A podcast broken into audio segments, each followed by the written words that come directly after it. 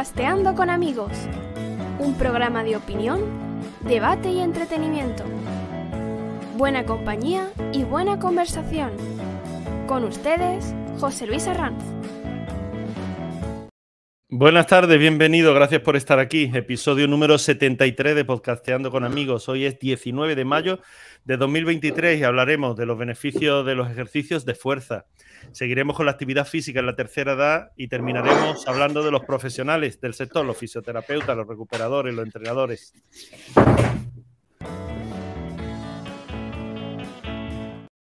Alguien se ha matado ahí. Comenzamos. Presento a mis compañeros de ruta en este día. Ángel Caparrós, informático. Le está sacando tanta información al inversor de sus placas solares que ya sabe hasta el nombre del ingeniero que las diseñó. Hola Ángel, ¿qué tal? Bueno, no, no, se debe saber porque como al ser Huawei, sabéis que está baneado en todos sitios, ¿no? A mí me dijo, me dijo un, compañero que se dedica a esto que, bueno, que cuando tú pones el inversor y, le das a, Huawei, le lo dejas entrar en tu red para que te mande los datos, que, bueno, que le estás vendiendo toda la información que tiene. El alma, ¿no? Sí, sí, prácticamente. Y ellos, y ellos te dan un poquito a cambio. Bueno. Sí, no, te dan lo que estás consumiendo y lo que estás produciendo, nada más es bastante con la información que te dan, pero vamos, por lo demás se meten en tu red y harán lo que ellos vean. Claro, es que es lo que corresponde. Adolfo Santo, informático, se fía al 100% del ingeniero que ha diseñado las placas de Ángel. Muy buena, Adolfo, ¿qué tal? Hola, Pepe Lu. Hola a todos. Me fío del ingeniero de las placas de Ángel, claro que sí, pues es producción española. Otra cosa es el inversor de Huawei, como dice Ángel. Exactamente. ¿Qué dato le está dando aquí? No lo pongáis. Y, ya el que montó el inversor de Huawei ya dice tú ese. En cualquier caso, Ángel, he hablado con el ingeniero y ya quedó en pasarme el porno, no te preocupes. Hugo Linares, graduado en Ciencias de la Actividad Física y del Deporte. Cinco años de experiencia laboral en el área del ejercicio físico y la salud en el Centro Médico del Ejercicio, AMS. Hola, Hugo. Buenas tardes. Bienvenido de nuevo. ¿Qué tal? Aquí estamos otra vez. Muy bien, sí, aquí. A ver si, a ver si bueno, si terminamos. Seguiremos con lo que dejamos. terminando el primer podcast todavía. Eso, eso. Y Carlos Cano, doctor en fisioterapia por la Universidad de Málaga, durante 12 años director de fisioterapia en, AMS y en la actualidad trabajando en Vancouver para el Departamento de Investigación en Lesionados Medulares de la Universidad de, Columbia, de la Columbia Británica. Hola Carlos, ¿qué tal? Bienvenido de nuevo. buenas tardes, muchas gracias. Un placer estar aquí otra vez en esta segunda parte. El placer nuestro, sí es verdad, segunda parte. Vamos, vamos con ella.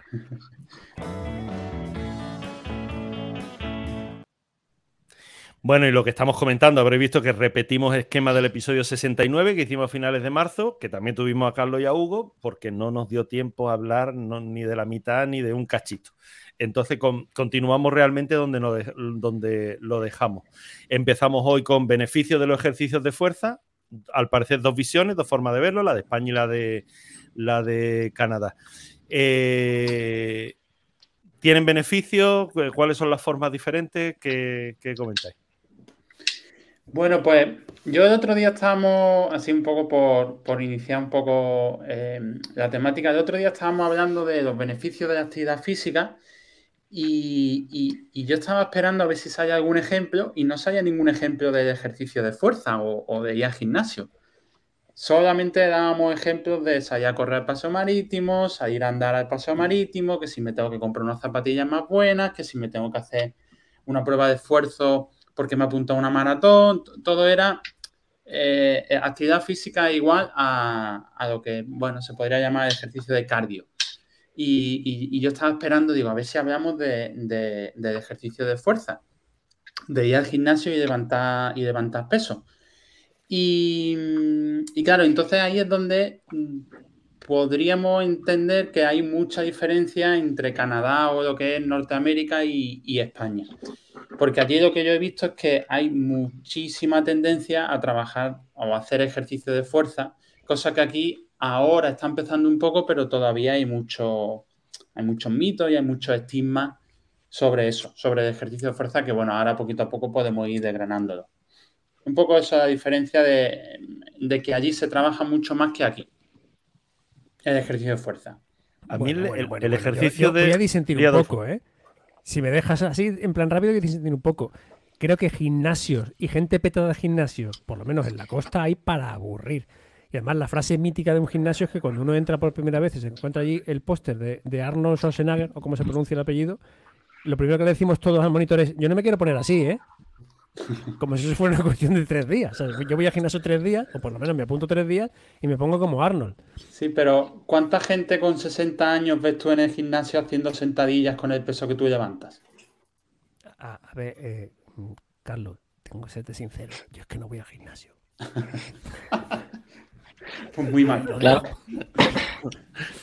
A lo mejor cuando tenga 60 voy. Y entonces te llamo y te contesto. Pero hoy por hoy al gimnasio como que Pero ya con 60 vas hasta Muliciaete para eso, ¿eh? Pues no sé qué decirte. Mira, además. Cuando, eh, tienes 60, cuando tienes 60, yo vamos a ver, yo, yo, por ejemplo no puedo ir al gimnasio, aunque quisiera, ¿no?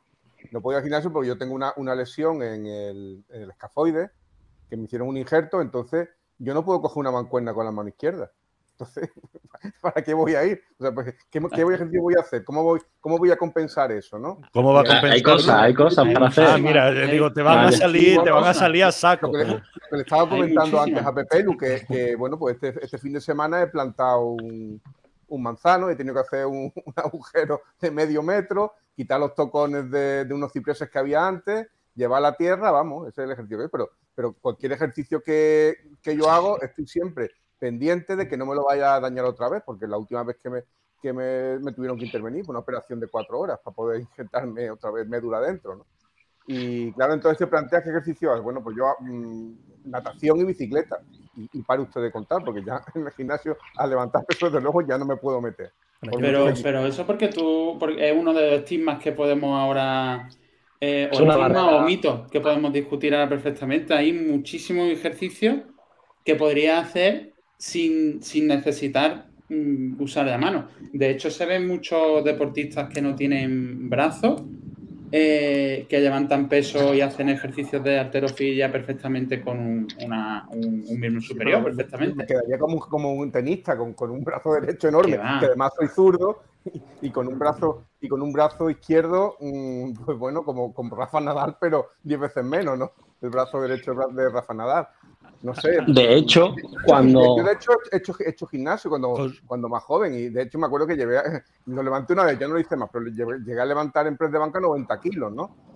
Pero luego te vas por otro tipo de deportes, más, más cardio, y luego al final, cuando llega una edad, tienes mucho miedo. Yo tengo 55 años, tienes mucho miedo a las lesiones, sobre todo cuando te, te has hecho alguna y lo has pasado mal, ¿no?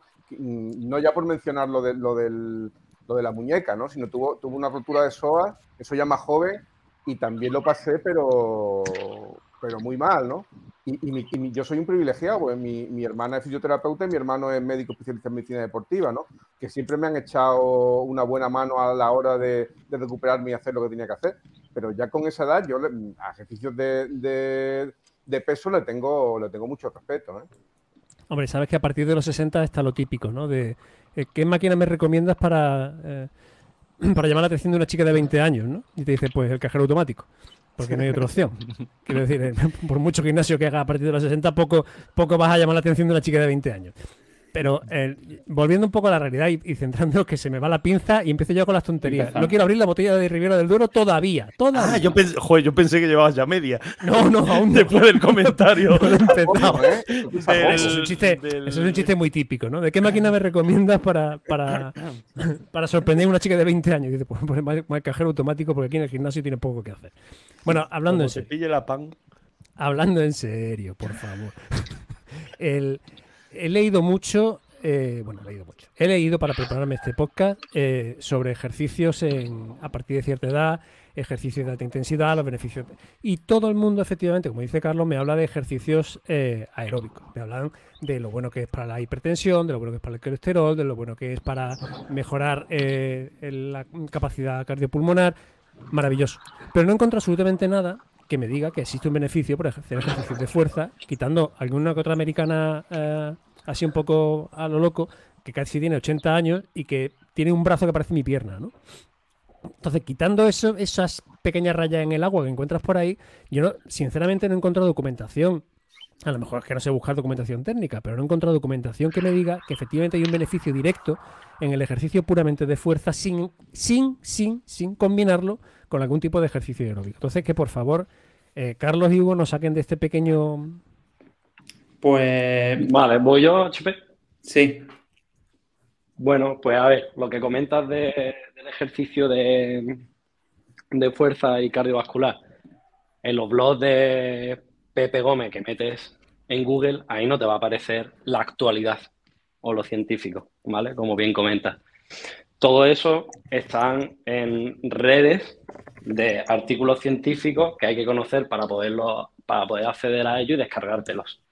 Si hablamos en tercera edad, la mayoría de estudios, de hecho ahora ha salido uno que no me podido leer porque no me ha dado tiempo, pero me lo quería haber leído, muy potente durante longitudinal durante tres años en residencias de ancianos de unos colegas y los efectos eran la caña. Lo que pasa no me ha dado tiempo a leérmelo. Pero igualmente hay un montón de estudios que son súper parecidos que hablan de que el beneficio de entrenamiento de fuerza en personas, en el adulto mayor, es mucho mejor que hacer solo entrenamiento cardiovascular.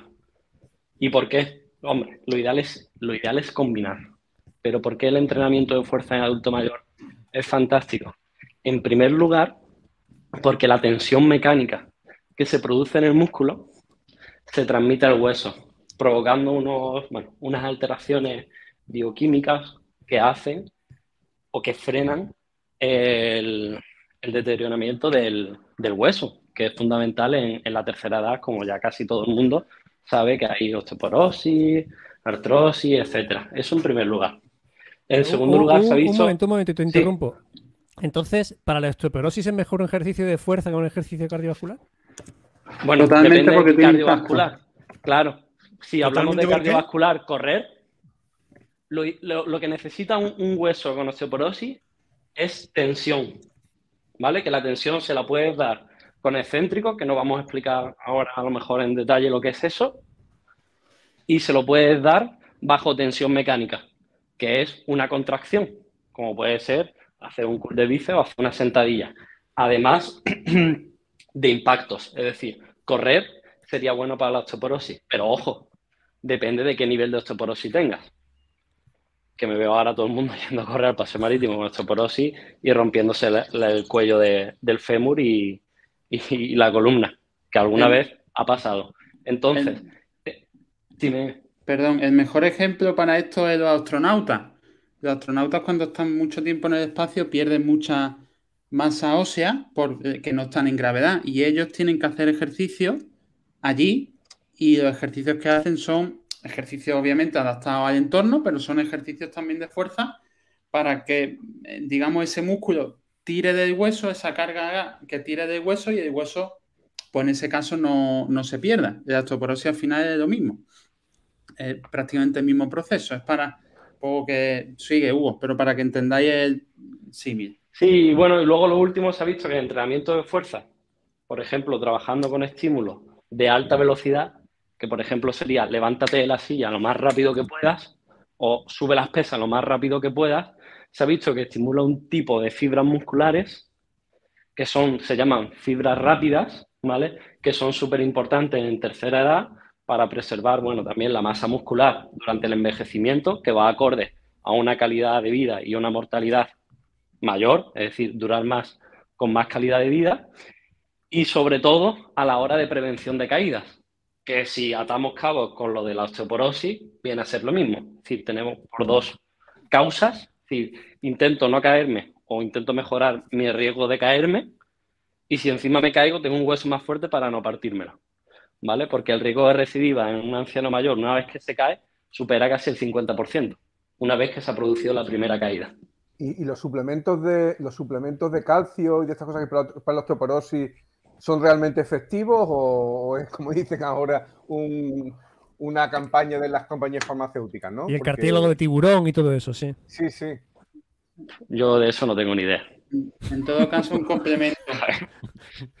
A ver, claro, evidentemente, un complemento. No dejes de hacer fuerza para tomarte un cartílago de tiburón, está claro.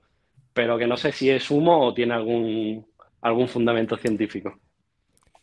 No, pero es que aquí parece, parece un poco que seguimos las tendencias médicas de eh, ahora mm, todo esto es buenísimo, ahora es malísimo. O sea, yo recuerdo eh, cuando empezó todo el tema del colesterol, que te decían que el aceite de oliva era para huir de él, como si, como si hubiera un mañana, y que no se te ocurra, no se te ocurra tomarte un aguacate, y ahora es todo lo contrario, ¿no? Se parece que vamos aprendiendo.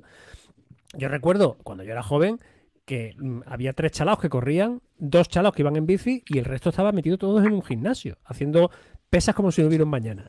Eso es que, tú haces mucho, Tú haces mucho que eras, que eras joven. Eh, claro, efectivamente. Es que ha cambiado mucho la vida ya. Eh, ya, pues mira, quiero decir que, que, por aquel entonces eh, todo el mundo te decía que, claro, que la, la, pesa era maravillosa y tal, pero que luego no podías correr ni detrás del autobús Luego todo el mundo dejó de hacer pesas porque aquello era una porquería y realmente no el, el buen ejercicio era cardiovascular y ahora me venís vosotros diciendo que, que hombre, que el, ejercicio de fuerza como que es fundamental, ¿no? Yo de verdad no lo veo, o sea, lo, sigo sin ver, estoy más perdido con el barco del arroz. Nosotros, em, hablando de lo que has comentado de que no has encontrado evidencia, eh, es lo que he comentado Hugo. Mm, no has buscado donde hay que buscar evidencia. Yo tengo aquí un, un estudio que es una un estudio muy grande en el que engloban muchos diferentes estudios acerca de ejercicios de fuerza, ¿vale? Del año 2022, es decir, del año pasado, eh, que está publicada en una revista de bastante impacto, a nivel todo científico os comento, ¿vale? Y lo que nos dicen por, por leo textualmente, esta revisión sistemática... Se te ha ido, eh, creo. No, no. No, no, se, le, ah, escucha, sí, sí. Esta revisión sistemática eh, aporta la evidencia más fuerte hasta la fecha de que el ejercicio de fuerza está asociado con, atención, ¿eh? Eh, la reducción del riesgo de muerte por todas las causas, de enfermedades cardiovasculares y de enfermedad por cáncer. Es decir, no estamos hablando de ejercicio de fuerza como Arnold Schwarzenegger para el culturismo, estamos hablando de ejercicio de fuerza para lo que estábamos comentando, para salud, para prevenir pues, multitud de enfermedades, como pueden ser las enfermedades cardiovasculares, eh, cualquier causa de muerte y, la mortalidad por cáncer. Y esto es un estudio de este año, bueno, del año pasado, que ha revisado a su vez otros 10 estudios. ¿Qué ocurre? Lo que comentábamos antes de Canadá. Eh, no sé la fecha, no sé el tiempo exacto, pero por ahí siempre se dice que desde que la evidencia científica aparece, es decir, desde que esto se publica hasta que en el día a día la gente lo, palpa, suelen pasar 15 años. Creo que era aproximadamente el dato. Es decir, esto se publica hoy y no cala en la población hasta pues, dentro de 15 años. ¿Qué pasa? Que al final casi toda la evidencia, casi toda la investigación científica viene de, de Norteamérica, viene de Estados Unidos, viene de Canadá, puede venir de Australia, es decir, de, países donde se investiga mucho más que aquí. Entonces, ¿qué pasa? Que al final te encuentras que allí siempre van más avanzados en este sentido. Y por eso lo que comentaba yo al principio, que yo allí voy al gimnasio, a un gimnasio que se podría decir de barrio, que pago 30 dólares al mes, que es súper súper barato, que es un gimnasio aquí de barrio, y te encuentras gente haciendo sentadillas, gente haciendo peso muerto, gente cogiendo no muchísimo peso, pero peso, y gente no joven que quiere ponerse fuerte por estar más guapo para ir a la playa, sino gente pues mayor que lo que quiere es trabajar por salud. Y esa gente mayor aquí en España es la que te dice no cojo peso, vaya que me lesione, no, mm, no porque no me hace falta, porque prefiero ir a la playa, las 400.000 excusas que solemos poner. Y allí no se ve eso, pero no por nada, sino porque, pues eso, la evidencia ha calado antes que aquí. Aquí llegaremos a tener eso. Es decir, aquí vemos ya gente que entrena, o sea, entrena en el gimnasio por salud. Y esa gente poco a poco se irá haciendo mayor y irá viendo que eh, tiene que seguir entrenando por salud. No sé un poco si piensa yo, qué pensáis vosotros. Yo tengo la sensación desde fuera de que el ejercicio de fuerza ahora mismo en la sociedad es como eh, Schwarzenegger, es decir, no me quiero poner cuadrado, es que está muy feo ponerse muy, tal. supongo que ahí tiene que haber unos complementos, unos algo. Yo he visto, por ejemplo, Carlos, perdona que te, que te señale, eh, mira el Instagram de Carlos, Carlos Leo Cano. Eh, y sales en bañador, eh, cuadradísimo, pero, pero no eres Schwarzenegger, no estás inflado como el muñeco de Michelin. Para nada. Entonces. Ni es mi objetivo. Claro, sí, sí, se nota, no, no, se nota claramente que, que es músculo natural, que eso es lo que hay, trabajado, currado y ya está. Nuestra audiencia femenina creo que lo agradece, acabas de subir varios puntos, nuestra audiencia femenina. Vamos a Sí, yo creo que, y, cuando vean a Carlos Leocano le va a subir el número de, seguidoras, ya verás. Pero todos sabemos que, lo eh, que, que, el músculo del culturista de, alta competición no es, no es sin, sin, otro tipo de sustancias, ¿no? Claro, pero es, un crecimiento normal. A lo que yo voy es un nivel y a partir de ahí lo, demás son, son hormonas y testosterona y lo que, lo que se metan, ¿no? Pero tú llegas a un gimnasio y te proponen, venga, tú, para lo tuyo, venga, vamos a hacer ejercicios de fuerza.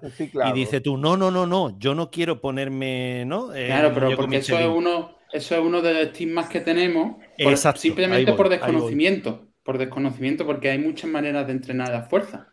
Se puede entrenar la fuerza con un objetivo eh, de hipertrofia, es decir, de generar mayor aumento de músculo, que te puede venir bien porque quieres ir a la playa o porque quieres ser culturista o porque tienes una lesión o has tenido una lesión, tu músculo se te ha quedado atrofiado y necesitas eh, generar una hipertrofia de ese músculo porque ha estado tres meses inmovilizado, por ejemplo, ¿no? Y después tenemos una, manera de entrenar la fuerza en la que se busca, digamos, coger más peso, tener más fuerza. No, no buscamos que el músculo sea grande, ¿vale? Por así decirlo. Y esa es, pues quizá un poco más por salud, pero eso es desconocimiento y eso no se conoce. Uno se piensa que va a hacer eh, entrenar fuerza y se va a poner hecho un, un cacha y no, y no tiene por qué.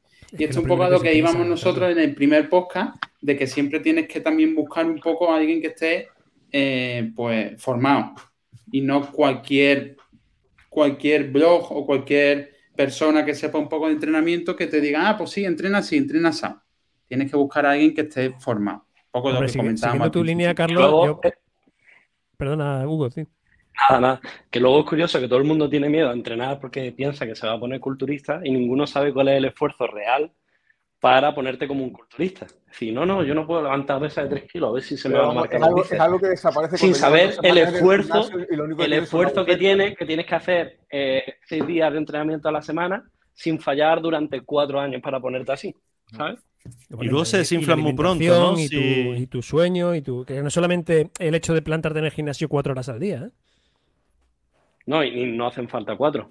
No, te quiero decir que no, que no es solamente. que eh, A ver, creo que en eso pecamos todos, ¿no? En cuanto entras a cualquier gimnasio orientado a la musculación, donde te plantan el, la típica foto del, del tío cachas de Schwarzenegger o del Negraco con la típica tía super cachas marcando abdominales como si, si lo estuviera dibujado, lo primero que te hace es mm, darte un poco de yuyu, ¿no? Y dices, es que así no me quiero poner. Claro. Pero claro, pero, porque falta una, labor divulgativa, tanto del propio gimnasio como del general del, de los medios de comunicación, de, mire usted, que igual que todos por coger una raqueta no somos Rafa Nadal, todos por coger una pesa no vamos a ser Schwarzenegger. Pero, ¿y si te dijesen que eso, en vez de ser culturista, es salud? Que es lo que aquí en España la gente no entiende, salvando esos extremos, ¿no? Eso es Claro, pero eh, Hugo, llevan años, pero es que llevan años comiéndonos la oreja diciéndonos que la salud está en el, ejercicio cardiovascular. Y hemos pasado del ejercicio cardiovascular moderado al de alta intensidad. El de alta intensidad, de nuevo, o sea, han estado un tiempo diciéndonos que el mejor ejercicio era caminar. Luego resulta que caminar no, que había que correr un poco porque había que darle caña. Luego nos dijeron que el ejercicio de alta intensidad para un cardiólogo era como diciendo, estáis locos, pero eh, luego era lo mejor que podía hacer para tu cuerpo. Ahora nos encontramos que no. Eh, bueno, uno de los grandes mitos. O sea, en, España se ha escuchado siempre que si tenías algún problema de espalda, el mejor ejercicio que podías hacer era la natación. Claro, pero la cosa, la, ciencia, avanza, igual que eh, seguro que las placas solares que habéis comentado al principio, hace 50 años, son totalmente diferentes ahora. Y seguro que no decís, uy, yo no me fío de este, yo no entiendo, ¿vale? Yo no me fío de esta manera de instalación de la placa solar porque tal, no sé qué. No, decir, hostia, ha mejorado. Hay una nueva técnica o, yo qué sé, compramos una televisión con una tecnología QLED, no sé qué, no sé cuánto, y nadie se para a pensar si... o sea, nadie dice, es oh, verdad, nos, la tragamos más fácil y se ve igual. Mira, eh, para, pues para, tocar las narices no hay nada como, como que se junten tres ingenieros y de distintas ramas, ¿no? O sea, lo, gran clásico es que un ingeniero eh, naval, o sea, que un ingeniero aeronáutico le diga a un naval, dice, hombre, que el acero vuele, vale, pero que flote, pues esto es lo mismo. O sea, al final tienes punto de vista de lo mismo y te puedes encontrar con... Eh, con opiniones totalmente contrarias a la tuya que no tienen por qué ser eh, malas ni Pero no son contrarias, es avance. Eh, no, si yo no estoy diciendo nada. Si yo, yo lo digo porque me encuentro muchas veces yo qué sé, yo soy padre, ¿no? Ahora, y mm, yo, ahora se da al bebé de comer a los seis meses y siempre hay gente más antigua o más mayor que te dice, no, antiguamente no se daba hasta los 12 meses y no ha pasado nada. Pero no ha pasado nada, no. Se ha ido estudiando y se ha visto conforme han pasado años que se puede dar de comer al bebé a los seis meses. Pero claro, si hace 50 años nadie se había puesto a estudiar eso, pues no se sabía. Pero las cosas avanzan. La medicina avanza, todo avanza. ¿no? Entonces, mm, tenemos que tener un poco la mente abierta de, pues si ahora se dice que el ejercicio de fuerza es positivo porque se ha estudiado, ¿por qué no? O sea, ¿por, porque no lo probamos? En vez de pensar en negativo y decir, no, es que, no sé si me entendéis. Sí, perfectamente. pero si yo, soy el primero que se apunta, yo soy el primero que se apunta a ese carro. Venga, vamos a hacer ejercicio de fuerza. Obviamente pero, que solo de fuerza. ¿Solo hago ejercicio de fuerza? No, mira, el otro día lo hablábamos, lo que pasa es que no sé si, lo llegamos a comentar o no. Ah, yo, Vuelvo lo mismo. Las recomendaciones de, la Organización Mundial de la Salud con respecto a la actividad física para, pues, para mejorar la salud eran eh, ejercicio de cardio 150 minutos a 300 minutos. ¿Os acordáis de eso? Sí, sí, sí. Lo he comentado. Eso más dos veces a la semana como mínimo de entrenamiento de fuerza. Es decir, la Organización Mundial de la Salud ya en estas últimas recomendaciones, que son de hace dos años, bueno, tres, en 2020 ya incluyó el ejercicio de fuerza, cuando antes no se había incluido. Por lo que digo, porque todo va avanzando y, se van conociendo nuevos, nuevos aspectos. Entonces, ya se recomienda, aparte del cardio, se recomienda también combinarlo con ejercicio de fuerza, llamado ir al gimnasio, llamado eh, levantar más peso, menos peso, ya podemos hablar un poco de cómo, ¿no? Pero se recomienda ya el ejercicio de fuerza para salud, por lo que he comentado, porque disminuye el riesgo de muerte, disminuye el riesgo de, muerte por cáncer, disminuye el riesgo de infarto em, eh, de miocardio, para la osteoporosis, para, para un montón de cosas. Ya eh, Permitidme que salude, están en el chat Oscar Morales, buenas tardes, Ángel Soto, María José Molina, eh, Antonio Rando, eh, Rosa María Gómez, eh, por ejemplo, Rosa María Gómez comenta, dice la comparación con las placas solares, una fantástica comparación, estoy de acuerdo con ella. es verdad. Muchas gracias, Rosa, muchas gracias. Me la apunto para otro día. ya como comparación que vas a hacer cada vez que te haga falta una, pero es verdad, nos tragamos. Huawei no, ¿eh? Los inversores Huawei son muy malos. Esos son malos, ¿no? sí, sí, pero si mañana nos venden por tres veces más una tele que la has nombrado también de 50K, dices, no te planteas si tu ojo va a ser capaz de ver tanto K o no tanto K. Tú dices, no, no, es que esta es mejor. y, te la, ¿no? y con lo otro cuesta. Y luego Antonio Rando comenta, dice, yo estoy esperando a que, bueno, Antonio Rando en su línea, el hombre, dice, yo estoy esperando a que alguien descubra que la cerveza es sana y hay que traérsela al gimnasio en vez del agua. Y felicita, por cierto, a Carlos, a ti, orgulloso papi. muchas gracias. Muchas gracias, Antonio.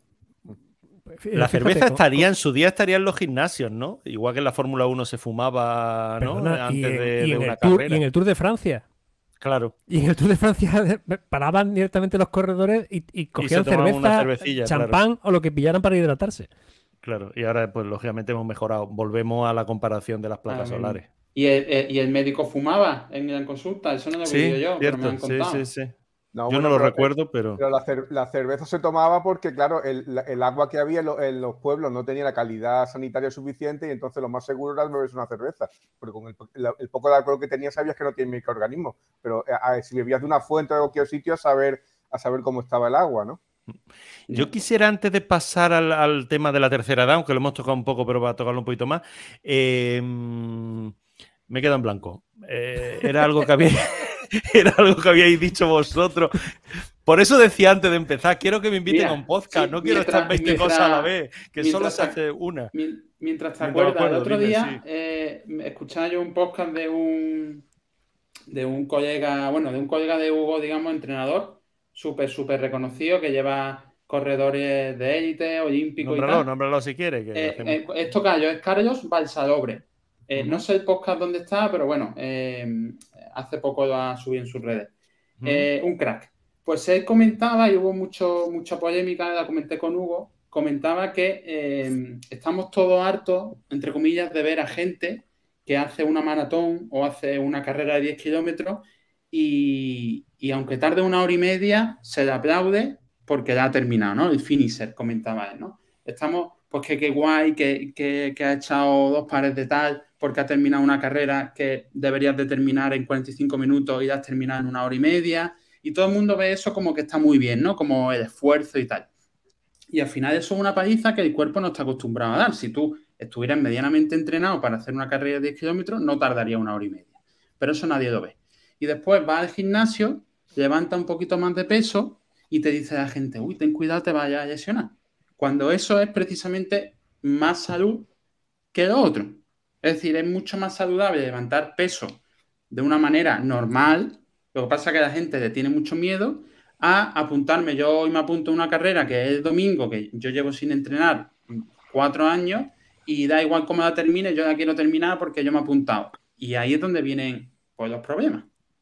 Y, es esa comparación de que la gente ve muy bonito, ve muy guay a esa persona reventada, terminando la carrera, con el coche eh, recogiendo los corredores detrás, pisando los talones y tal, eso es muy guay. Eso es mucho esfuerzo, muy bonito pero después entrenar fuerza en el gimnasio, uy, ten cuidado, no cojas mucho peso, te vaya a dar un tirón en la espalda. Estoy de acuerdo contigo, pero eso, viene, un poco, viene un poco de redes sociales y demás, ¿no? Del, de, eh, y parece que es lo que vende a nivel eh, mediático y lo que vende a nivel. lo, que venden a nivel, a nivel periodístico. La empresa de zapatillas y. Claro, también, el, esfuerzo, la superación, y eh, iba muerto, pero entonces yo llegué porque uno me ayudó. Todo eso vende mucho. Claro. sí tienes que permitirme que ese que entrena poco, eh, se apunta a una carrera de 10 kilómetros y luego de terminarla en 45 minutos, la termina en una hora y 10, eh, lleva 10 kilómetros más que el tío que se quedó en el sofá. Oh, sí, bueno, lo comentábamos el otro día. Obviamente prefiero eso a, que no se mueve, porque se vaya a lesionar, obviamente. Pero era un poco por poner el símil de, eso, de que todo el mundo el cardio, todo el mundo eh, el correr lo ve muy sano, lo ve muy guay, lo ve muy bien, y, eso, y después te metes a un gimnasio y, uy, no, no cojas mucho peso, te vayas a lesionar, o como tú dices, no voy a hacer mucho peso porque no puedo con mi escafoide. Te digo yo que, veo, bueno, que investigo lesiones medulares, los pacientes con lesión medular, por ejemplo, que no pueden mover un, los, dedos de la mano porque su lesión le impide eh, neurológicamente mover los dedos de la mano, hay agarres específicos para que tú no tengas que usar los dedos de la mano para coger una mancuerna o una, o una polea y tú hacer ejercicio. Es decir, que, ya está todo inventado.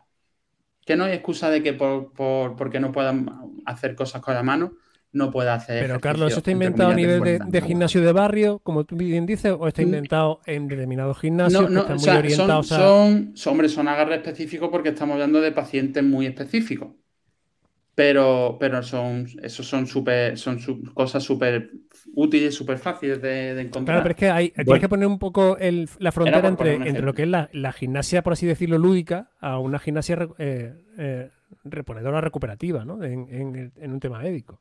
No es, el mismo tipo de gimnasia, aunque realmente estés cogiendo un peso, ¿no?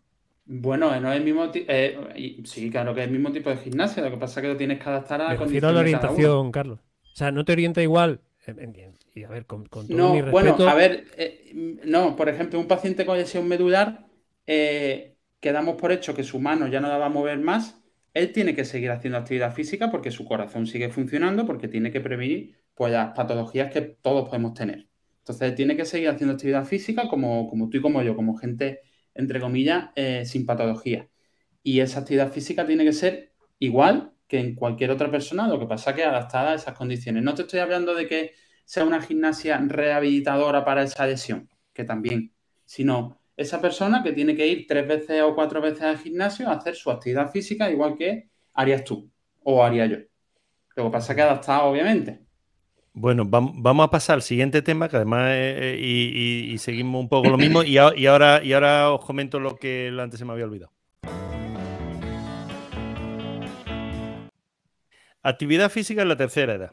Yo este tema lo he puesto por Ángel y por Adolfo, que ya tienen una edad y tal, para que se orienten un poco en el tú, tema. ¿no? ¿Tú no eres el mayor, eh, Pepelu? No, no, es, es, un, es, un, falso mito. No, no, no, no, no hagas caso. la verdad es que el tema me vino a la cabeza cuando el otro día, Hugo, estuve contigo allí en AMS y justo cuando yo llegaba estabas con un señor de ya de cierta edad, ¿no? Eh, y, y, se me vino que dice, bueno, no, no, es decir, la, eh, la, actividad física no es solo para los que, bueno, más o menos todavía nos defendemos, sino que incluso un señor ya mayor que puede estar jubilado, que se sigue defendiendo perfectamente bien, pero que además quiere, quiere seguir defendiéndose mucho tiempo mucho tiempo bien. Y lo que antes, el planteamiento que yo antes me pasaba era los ejercicios de Ángel. Dice, ¿cómo una persona que puede tener este, este problema que tiene Ángel, eh, que ya lo has comentado antes, ¿no? Eh, además, yo de hecho entrevisté hace ya algún tiempo en, mi web de entrevista a personas interesantes, meto un, esto publicitario, eh, Xavi Osa, que es, un deportista eh, bastante, bastante conocido, nació sin el antebrazo izquierdo y aún así hace CrossFit y bueno, tiene premios, es, un, máquina en esto y sí se ve que utiliza está cuadrado por ambos lados, no está a la mitad como antes, ¿no? Es decir, que está, está íntegramente ¿no? musculado eh, y se ve que sí, que utiliza algún tipo de, de, estas, de estos artilugios que tú has comentado, Hugo, antes. Entonces, eso, en la tercera edad, ¿qué se puede hacer? O cuando nos vayamos acercando a la tercera edad, eh, ¿qué se puede hacer? De ejercicio físico? ¿Se puede seguir con el mismo rendimiento, el mismo nivel o hay que ir bajando pues, el acelerador? Eh, me, voy a aclarar yo un poco ante estos dos profesionales. entre toda la documentación que he estado buscando me he encontrado un artículo, me he hecho un poco de gracia, es un artículo de un, de un doctor colombiano, donde dice que el adulto mayor eh, tiene cinco problemas básicos que resolver. Uno es el problema biológico, otro es el problema lúdico, otro es el problema de las relaciones sociales, sus, mm, sus problemas financieros y el problema sexual. Yo me he leído el artículo de arriba abajo. Eh, habla sobre el ejercicio cardiovascular, sobre el, ejercicio de fuerza, cómo prevenir osteoporosis, lo magnífico es para, que es para la hipertensión y todo lo demás.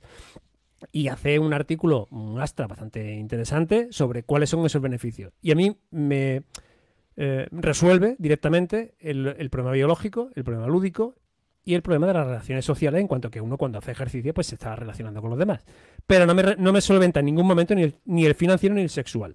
Entonces, ¿existe de verdad una solución sexual para el tema del ejercicio? O sea, si yo, eh, a partir de cierta edad, aclarádmelo, por favor. O sea, si yo voy al gimnasio, voy a... Eh, ¿O no?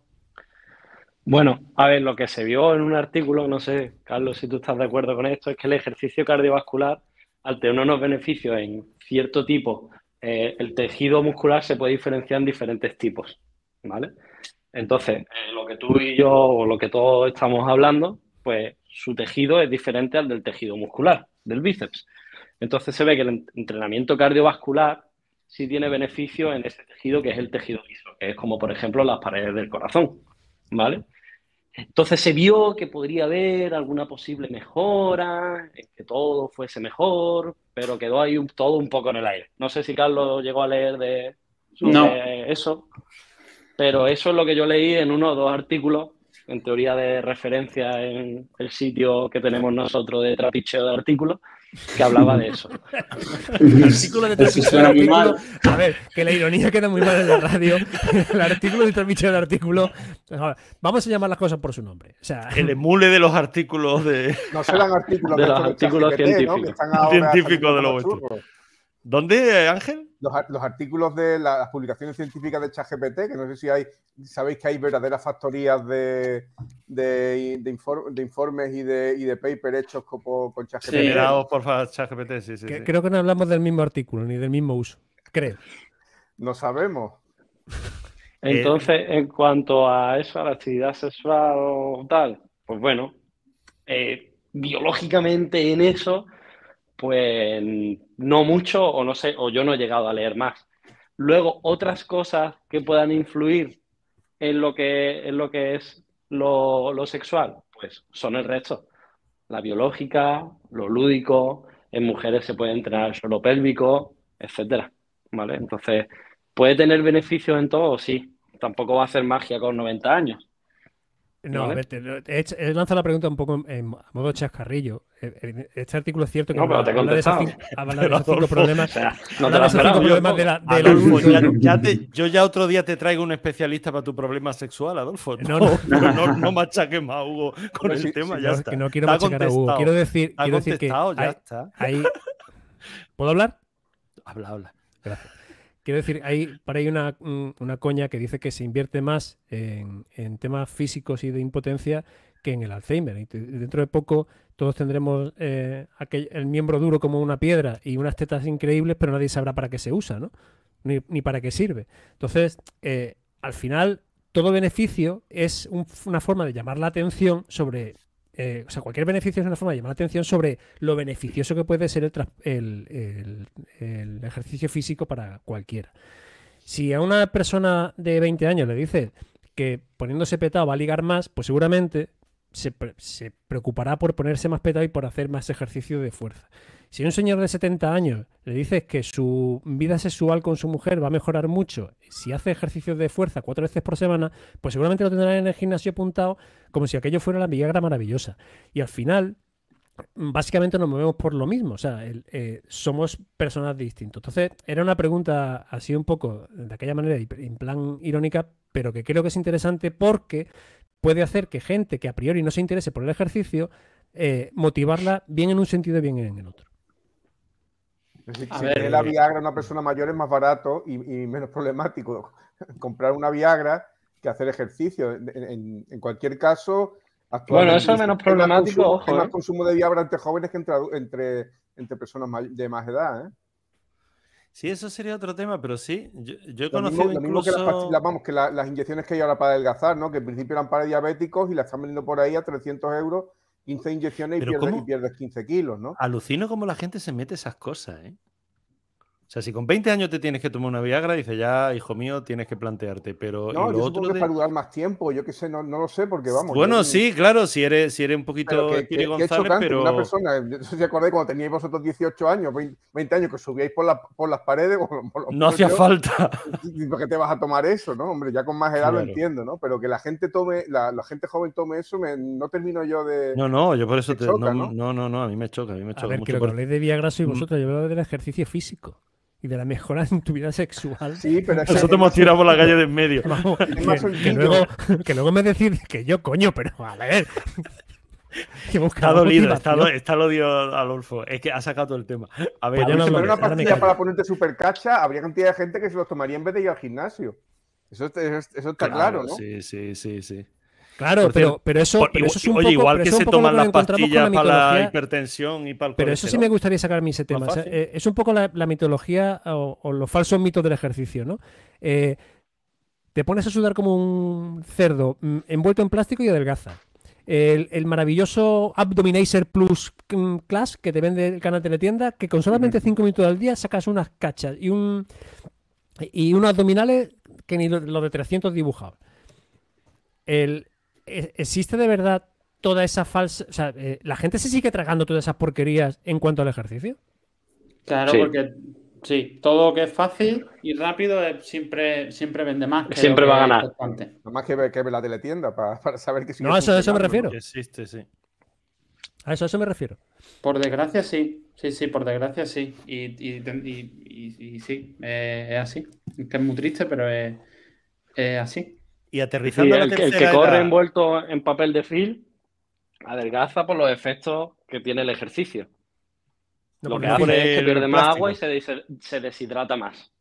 pero, va a perder lo mismo. Va a perder lo mismo que si corriese sin el plástico de film. Lo que pasa, ¿qué pasa? Que, sin el plástico no va a correr. Ojo. Entonces me pongo el plástico, voy a correr mejor por el plástico, no porque voy a correr. Ahí está la diferencia. Supongo que, sabéis por dónde, por dónde gastamos las personas, ¿no? Que no es, que no es ni por ni por el sistema digestivo, ni por ni sudando. Adelgazamos por los pulmones. Lo, que vamos quemando, el, CO2 y los restos y el agua salen por los pulmones, que, que son los restos de nuestro metabolismo, ¿no? Lo otro es depuración.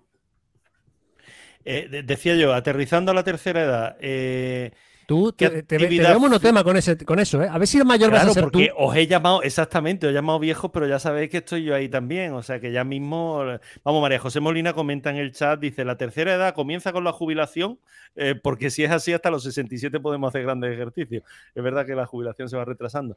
Pero eh, decía, la tercera edad, la actividad física eh, tiene que cambiar, debe cambiar, puede seguir dependiendo del fondo físico de cada uno.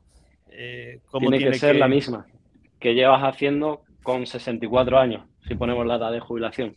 Perdón, perdón, perdón. Eh, repite eso, Hugo.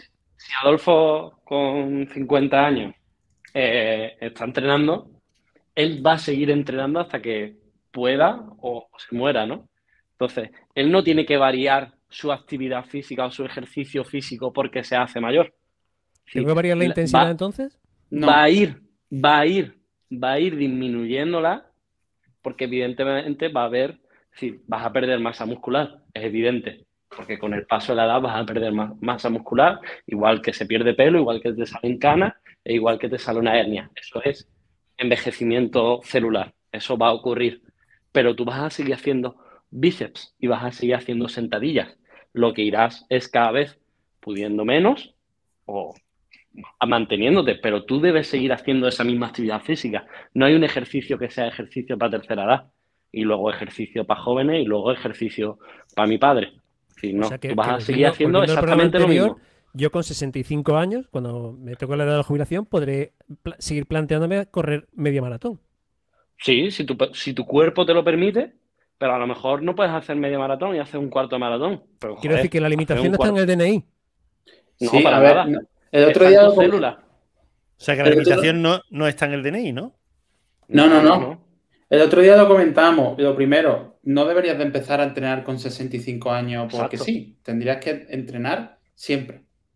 Con 50, con 50. Es decir, no hay una, no hay una edad que tú digas, uy, ya tengo que empezar a entrenar porque si no me va a dar osteoporosis o si no. No, no. Tú tienes que. Eh, para eso estamos aquí también, divulgando un poco. Tienes que entrenar siempre a la, edad que sea. Eso es lo primero. Em, y como dice Hugo, la intensidad siempre va a ser la misma. Nosotros el otro día lo hablábamos.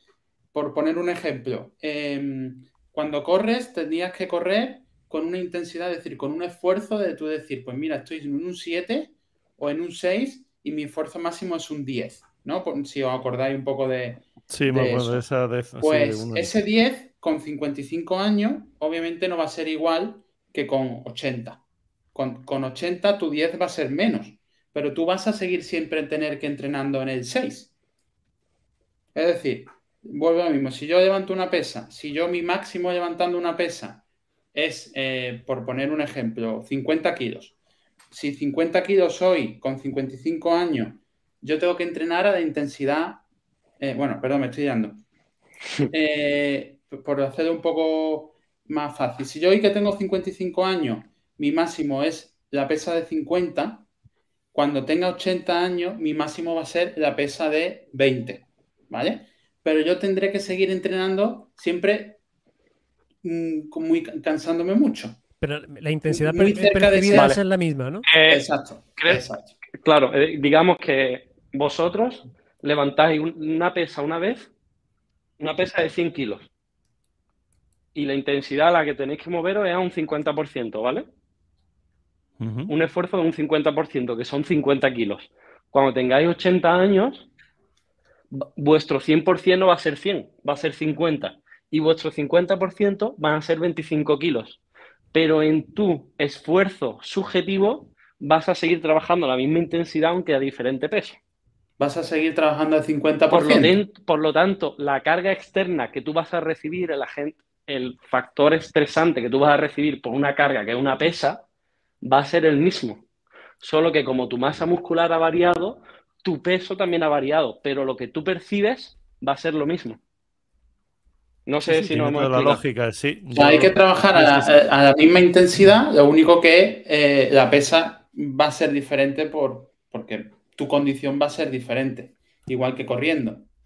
Incluso en el día a día, hay veces que, oye, pues no duermes bien, ya es tu cuarto día de la semana, tienes una mierda de día en el trabajo, te has peleado con quien tú quieras que te has peleado y no vas a levantar el mismo peso que levantaste el lunes, que has descansado todo el fin de semana, que estás con a tope de energía, que los niveles de motivación también influyen y dices, joder, pero ¿cómo puedo levantar 100 kilos en sentadilla, 5 repeticiones y hoy que jueves no puedo levantar ni uno? Pero es que a lo mejor el jueves tus 70 kilos en vez de 100 es tu 100%. Por lo tanto, ¿estás entrenando mal? No, estás entrenando acorde a cómo estás tú en el día, que es lo mejor que puedes hacer. No basarte en un papel como se hacía antes, decir, no, 100%. Y aunque haya dormido 3 horas, me haya bebido 4 cubatas, he trabajado 12 horas y estoy estresado, voy a levantar 100 kilos. No.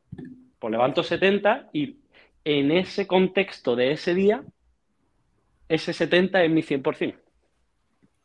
Pues igual, pero en el edad no es un factor para nada. Para nada, para nada. Es tu condición física. Obviamente, con la edad, quizás tu condición. Eh, pero eso es un poco aquello de. Eh, cada día somos un día más viejo, pero un día más fuerte, ¿no? Si entrenas, sí. Pues claro, evidentemente. En el sofá va a ser que no. No, bueno, habrá gente que piense que en el sofá sí. A ver, que, por ejemplo, contando, que hace cualquier tipo de entrenamiento, ya sea cardiovascular, de fuerza, el que sea. Eh, si yo sigo un régimen de entrenamiento más o menos, por así decirlo, eh, rutinario o constante, ¿cada día voy a ser un día más viejo, pero un día más fuerte? Sí, es probable. Bueno, si entrenas bien, Claro, lo que pasa es que llegará un momento en el que hagas una meseta. Es decir, yo no hago nada en mi vida y entreno dos veces en semana. Pues al principio voy a mejorar, pero va a llegar un punto en el que ese estímulo externo que estaba hablando antes ya me he adaptado a él, porque lo que mejor tiene el ser humano es la capacidad adaptativa y no solo en entrenamiento de fuerza, sino en todo. Entonces, si ya entreno dos veces en semana y me he adaptado y hago meseta, pues a lo mejor necesito un tercer día para seguir mejorando. Y cuando ya haga meseta en el tercer día, a lo mejor lo que necesito es cambiar mi tipo de entrenamiento o meter un cuarto día. Y evidentemente llegarás a un techo que está condicionado por tus condiciones eh, fisiológicas con las que has nacido, con tu edad y con todo el contexto que te rodea. Ve a ser Rafa Nadal. Sí, sí. ¿cuánto, se aprende? Se va a tomar el resto del año sabático para poder mm, eh, retirarse el año que viene en un pico de forma, ¿no? Básicamente va a hacer eso, ¿no? ¿Nadal va a mejorar su condición física entrenando seis veces en semana? Le faltan días, ¿no? No, no, no la va a mejorar, porque está reventado por todos lados. Nadal puede doblar los seis días, hacer gimnasio y pista de tenis, dos horas y dos horas. Seguramente no. ¿Puede? ¿Con qué riesgo? ¿Y con qué beneficio? ¿Con qué mm, objetivos? ¿Carlos Alcaraz puede? ¿Tiene más techo que mejora porque es más joven? ¿Sus células están mejor adaptadas? ¿Pueden recibir más estímulo y va a ganar más masa muscular y lo va a traducir en un rendimiento? Pues sí, es probable. Pero bueno, llega un momento, como dice Hugo, que no, a lo mejor no mejora la fuerza, te queda en, en meseta, pero tú mejoras tu salud o mantienes tu buena salud, que es lo que un poco al final lo que estamos hablando aquí. Sí, no te puedes obsesionar en siempre mejorar. Claro. Sí. Pero Yo hago en press de banca 80 kilos. Yo hago en press de banca 80 kilos y a lo mejor estoy cuatro meses en 80 kilos, pero eso no significa que no esté entrenando. Díselo a los pectorales cuando estoy haciendo press de banca con 80 kilos. Ahí sí están entrenando o no, pero eso no significa que no esté mejorando o que el entrenamiento no sirva para nada. ¿Es mi objetivo mejorar y levantar 110? a mí en particular me da igual levantar 120 kilos en press de banca. Exactamente igual. ¿Que puedo mejorar de 80 a hacer 95? Pues eso que me llevo. ¿Que me interesa? Pues a lo mejor no me interesa tanto levantar 95 kilos con 28 años cuando nunca he trabajado press de banca, porque puede que me haga daño en el hombro. ¿Me quedo con 85 y estoy más feliz que una perdí? Vale, eh, dejadme los 5 o 6 minutos de queda y hablamos del último, del último tema. Es que se nos quedó también la, en la otra ocasión. Y... Me has cortado como se ha muerto alguien. Después de hablar de esto. Es, un, es un corte rollo. O sea, es total, total. se, han muerto todos los o se han muerto a recibir esta información. Voy a cambiar de tema. Es como se la pero vamos, nos deja todo. O sea, cuando está interesante llega el tío, ¡clash! Metrachazo y ala. Es que llega un, llega, llega un, momento cuando uno ve el tiempo que pasa, es como dice, uy, está respirando, está cogiendo aire y ahí tienes que meter el cuchillo, es que si no, no, no, entran los temas. Antes de que meta, mucho.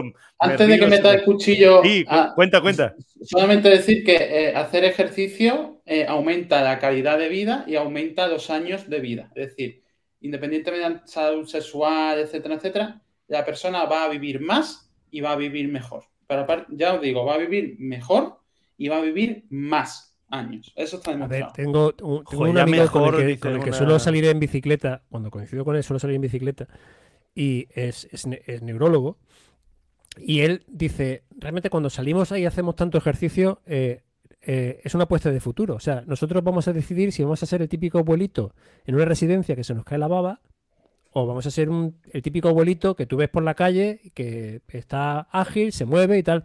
Dice, morir no nos vamos a morir exactamente igual, igual que el resto de la, de, la humanidad. Solo que estamos invirtiendo en una calidad de vejez. ¿Y, en, qué, tipo de, qué tipo de anciano queremos ser? ¿Perdón? ya en una cantidad. Ya también suma de años. Aparte de que eh, te muera no en una, no en, en una mm, en un centro de una residencia anciana, te mueras en tu casa siendo independiente, etcétera, a lo mejor te mueres pues con tres años más. A lo mejor duras tres años más de vida. Y además que previene muchas enfermedades. que eso... no quita que por hacer ejercicio no te entre un cáncer de caballo o metastásico y te vaya a morir. Pero, es, pero previene 13 tipos de cáncer, por ejemplo. Tienes menos papeletas. Exacto. Pero ¿y, ¿y, cómo una sociedad ¿Cómo se, le, se convence a una sociedad? Porque yo, el, el, otro episodio que hicimos y este, dices tú, contra cualquiera que nos esté escuchando, nosotros mismos tendrán ganas de decir, venga, acabado ya, me voy a hacer algo de, actividad física. ¿Cómo se consigue que una sociedad haga actividad física? Porque mm, no veo cambios, ¿no? Al final. Eh, política. Hombre, eso es política. Claro, hombre, yo creo que hace 50 años se hacía menos actividad física que ahora y dentro de, dentro de 20 años se hará más que ahora. Yo creo que... Hay muchos intereses. Es política ahí también. ¿Intereses pues con farmacéuticas, por ejemplo? No tiene por qué. No ah, tiene por qué, pero ya hay muchos estudios que, se hacen en países como Estados Unidos, Canadá o países del norte de Europa, donde se ha visto que poner un gimnasio en el, eh, dentro de un hospital hace que la persona esté menos, menos tiempo hospitalizada, que tenga menos posibilidad de hacer una sepsis o que vuelva al hospital por una complicación y que le tengas que poner menos medicación. Y esas tres cosas tan importantes, ¿cómo se traducen? En, que el Estado se ahorra una pasta. economía. Pero una pasta. Es decir, yo ahora me, tengo los artículos guardados, pero no me acuerdo. Pero era una pasta, ¿eh? Muchísimo dinero. Yo solo digo que poner un trasplante de médula a la sanidad pública le puede costar 100.000 pavos. Y pensar en toda la gente que pueda haber con un linfoma solo en el hospital de Málaga. ¿eh? ¿Y, por qué no se hace? Porque digo, si en otros países ha funcionado, ¿por qué no se hace aquí?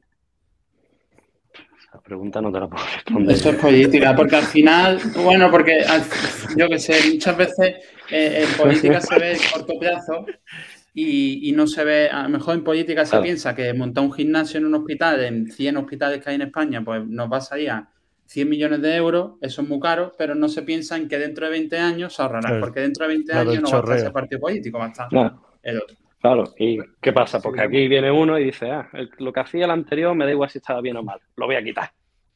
Y si encima la farmacéutica gana dinero vendiéndote fármacos y tú dices que no necesitas fármacos, eh, al final son lobbies que son muy, muy, muy... Y te aprietan y sí es complicado. Curioso. Rosa comenta, dice, por lo que estoy interpretando, creo que debería ser obligatorio un gimnasio en cada residencia de ancianos. Sí, en cada hospital, por lo que estamos un gimnasio en cada colegio. bueno, si hablamos de la comparativa de, España, y Canadá, si miras a, a los cracks que, hay en Twitter, que son entrenadores tanto en Estados Unidos como en Canadá, todos los niños entrenando fuerza y con una técnica y unos ejercicios que no soy capaz ni, ni, hacer yo. Y aquí estamos, si hago fuerza es que no crezco porque se me gastan los huesos, ¿sabes? Entonces, para que veamos aquí eso no es verdad. O sea, ¿no, te quedas enano si haces ejercicio de fuerza antes de, la pubertad? No sé si me lo estás diciendo de broma o en serio. lo estoy diciendo de broma. La, ironía, la ironía en la radio no se pilla. Era, era una broma tremenda. Pero, esa, pero, eso, es, un bulo que se escucha durante toda la vida en España. ¿eh? O sea, ejercicio de fuerza antes de la pubertad no, porque te quedas enano. Otro de los estigmas de ejercicio de fuerza que, que ya poco a poco hay que ir quitando, pero que todavía existe. Yo voy a decir una cosa, que mm, hablando de Benajarafe, yo, ¡Hombre! yo ya iba casi que terminábamos. sí, sí, termina con Aquí tenemos una población de 8.000 personas entre Chichi y Benajarafe y no tenemos pediatra. Tú cuéntame ya, ¿eh? cuéntame ya lo de, lo de tener un gimnasio. Eh, cuando vas a consulta médica con esto de la, de la pandemia, mm, yo a la única que ha ido ha sido para análisis de sangre, para todo el resto de las consultas por, teléfono, que ni, te hacen una medida de tensión ni una serie de cosas que a lo mejor sí son necesarias, ¿no? Entonces, claro, cuando nos ponemos a hablar de, de salud, decir, sí, hay tantas cosas que se deberían hacer, pero que, bueno, no se hacen o por desidia o por falta de presupuesto, o vaya usted a saber por qué, que, bueno, que no es tampoco muy, muy complicado encontrar una respuesta por qué no se hace lo de los gimnasios. ¿Cómo van las estadísticas electorales, Ángel? No sabemos. porque a, lo, mejor un cambio en el ayuntamiento no podría. No, no, eso, eso, es de la Junta de Andalucía, no tiene nada que ver con el ayuntamiento. Ah, eso depende eh, de la Junta. Vale, vale, vale, vale. Hemos pedido que nos amplíen el ambulatorio porque es que son, son muchísimas personas y no tenemos pediatra, ¿no? El pediatra tenemos que ir a Torre del Mar, que está a 12 kilómetros. Y la verdad es que muchas veces uno se plantea en sanidad, hay tantas carencias que, bueno, que, estas cosas son, comentarios generales, son necesarias y serían buenas, pero, pero es que hay muchas cosas también que arreglar, ¿no? El cortoplacismo de los políticos. Bueno, nos quedamos con tu... bueno, termina, termina, estamos ya... el otro día vi una noticia de los compañeros fisioterapeutas madrileños que han hecho un estudio en el que estiman que si se contrataran más fisioterapeutas, en la Comunidad de Madrid se podría ahorrar 568 millones de euros al año eh, en, pues, lo que comenta Hugo, pues habiendo más fisioterapeutas de hospitales, que los fisioterapeutas pudieran trabajar más con más pacientes, etcétera, lo que comentamos. Pues, ¿se hará o no se hará? Pues lo veremos en el siguiente podcast. Es que es verdad que va a tener que haber uno más. ¿Cuántas eh, operaciones se hacen que requieren rehabilitación y no se hacen porque ni siquiera te mandan al, fisioterapeuta, ¿no? Claro, y después te tienes que volver a operar. Y si te mandan al fisioterapeuta es a los ocho meses. Que ya se te ha quedado. Sí, que ya exactamente, que, es cuando te han dado la, cita. Nos vamos, nos vamos, nos vamos, nos vamos. Eh, Adolfo, gracias, vete con el perro. Eh, me lo voy a tomar por el buen rollo eso, ¿eh? Lo de vete con el Gracias, Hugo. Lo, que va a decir Adolfo, lo que va a hacer Adolfo ahora. Sí. Eh, Ángel, eh, gracias. Hasta el próximo. Muchas gracias. Hugo, muchísimas gracias. Que un placer tenerte aquí. Tendremos que hacer un tercero, creo yo, porque esto se ha quedado, no sé, a mí se me han quedado cosas en el tintero. Carlos, lo mismo, un placer. Gracias. Muchas gracias, el placer es mío. Volvemos pronto. Gracias a todos. Saludos. Hasta aquí el programa de hoy.